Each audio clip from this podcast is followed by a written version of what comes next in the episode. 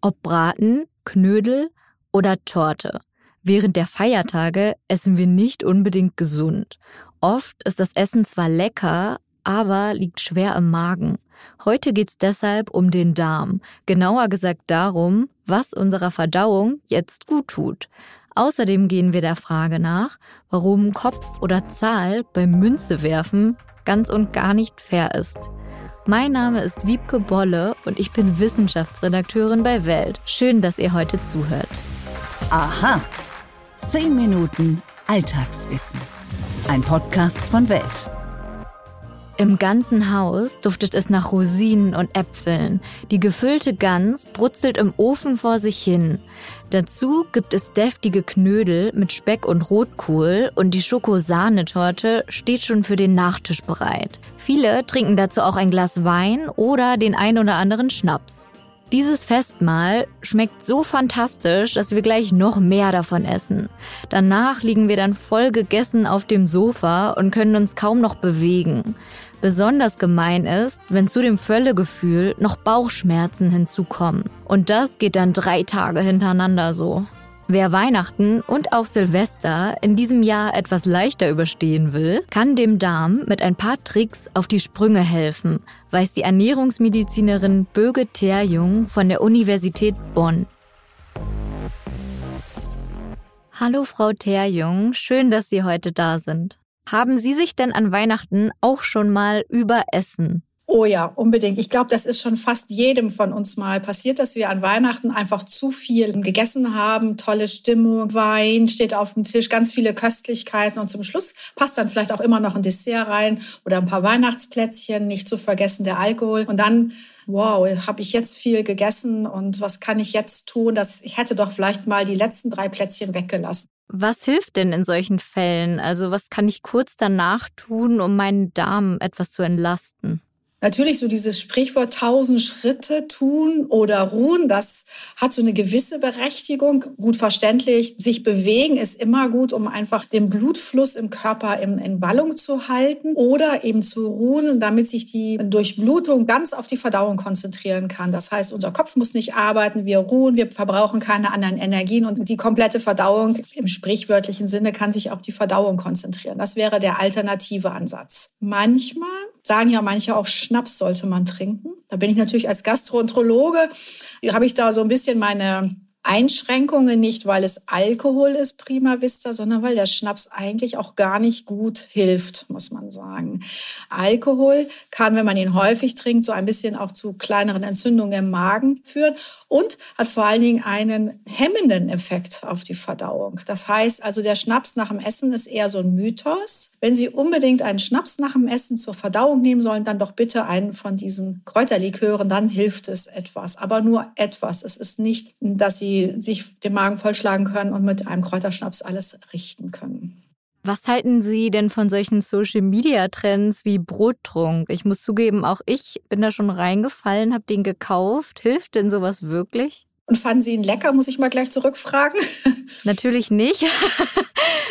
genau, also der Brotrunk wird ja in, in den Social Media im Moment total gehypt. Ja, und das ist ja dann immer irgendetwas. Einer hat gesagt, es ist besonders äh, hilfreich. Der Brotrunk an sich ist ja eigentlich eine ganz spannende Sache und den gibt es ja auch schon viele Jahrhunderte. Das ist ja gar nichts Neues. Und da werden verschiedene Getreidesorten zusammengemischt und man backt erstmal ein Brot. Und dieses spezielle Brot wird dann einem Fermentierprozess ausgesetzt, der über sechs Monate etwa dauert. Und dann bekommt man eine Flüssigkeit, das ist dann dieser Brottrunk, der ganz reich ist an Spurenelementen, an Vitaminen, auch Aminosäuren und auch, und deswegen wird er auch ähm, sehr geschätzt, ähm, an Probiotika, weil da ja Milchsäurebakterien drin sind. Und diese Milchsäurebakterien kennen wir ja häufig als Probiotika. Also ich würde mal sagen, wenn man das auch trinkt, weil der schmeckt ja so ein bisschen säuerlich und man muss sich vielleicht ein bisschen dran gewöhnen, dann kann er sicherlich positive Effekte haben im Sinne verdauungsfördernd zu sein. Aber das, was man sich in den sozialen Medien davon verspricht, das kann er nicht halten, dass man danach eine tolle Haut kriegt, dass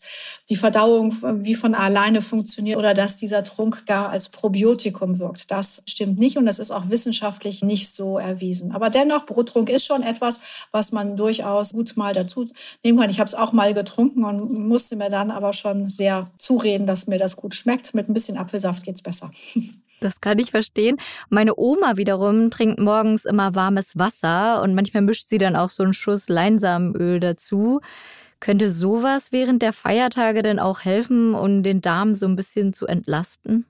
Also ein bisschen Öl und vor allen Dingen ein Glas warmes Wasser am frühen Morgen regt die Verdauung an. Da hat ihre Oma mal wieder gezeigt, dass es oft sehr, sehr gut ist, auch auf die Großeltern oder andere Vorfahren zu hören. Die haben immer noch wirklich gute Tipps und Tricks, äh, die wir vielleicht heute gar nicht mehr so berücksichtigen. Wasser an sich regt die Verdauung an, also wenn es lauwarm ist. Und wenn man Leinsamenöl nimmt, das ist ja ein besonderes Öl, was wir ja normalerweise nicht unbedingt zum Kochen verwenden.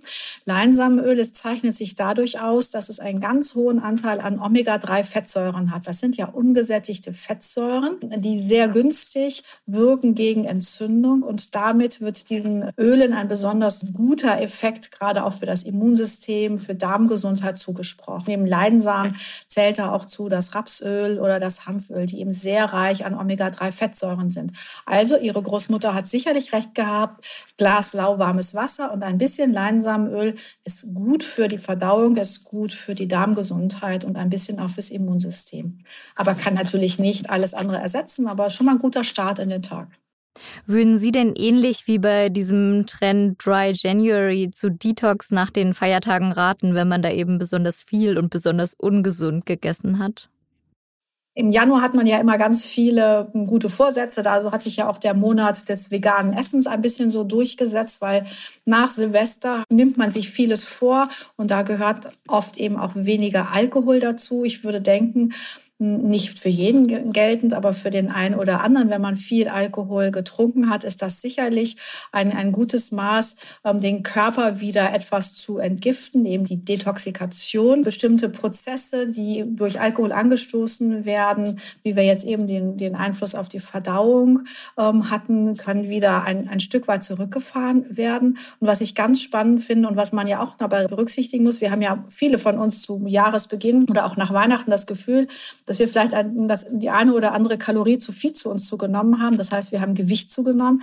Der Alkohol ist sicher der wesentliche Treiber der Kalorienzufuhr. Das heißt, wenn man den wegnimmt, dann geht es mit dem Gewicht reduzieren auch schon leichter. Das war die Ernährungsmedizinerin Birgit Terjung. Danke, dass Sie uns weitergeholfen haben. Sehr gerne. Vielen Dank. Wenn euch das Thema Darm interessiert, mein Kollege Serda Dennis spricht im Podcast Fat Education über seine Abnehmreise und in einer Folge geht es auch um die Darmgesundheit. Hört doch mal rein, ich verlinke euch die Folge in den Show Notes. Gleich geht es hier noch weiter mit der Frage, ob das Münzewerfen wirklich fair ist. Stimmt das wirklich? Mythos oder Wahrheit? Das hat wohl jeder von uns schon mal gemacht, eine Münze geworfen. Man sucht sich eine Seite aus, Kopf oder Zahl, und der Zufall entscheidet dann. Die Wahrscheinlichkeit müsste schließlich bei 50 Prozent liegen, oder? Ob Kopf oder Zahl oben landet, ist ganz und gar nicht zufällig. Tatsächlich gibt es eine Unregelmäßigkeit, die dazu führt, dass eine Seite der Münze bessere Chancen hat, wie Mathematiker kürzlich herausgefunden haben. Die Gruppe um den Niederländer Erik Jan Wagenmakers von der University of Amsterdam hat mit ihrem Experiment gezeigt, die Wahrscheinlichkeit, dass die vor dem Wurf oben liegende Seite nach der Landung wieder oben ist, beträgt nicht genau 50 Prozent, sondern 50,8 Prozent.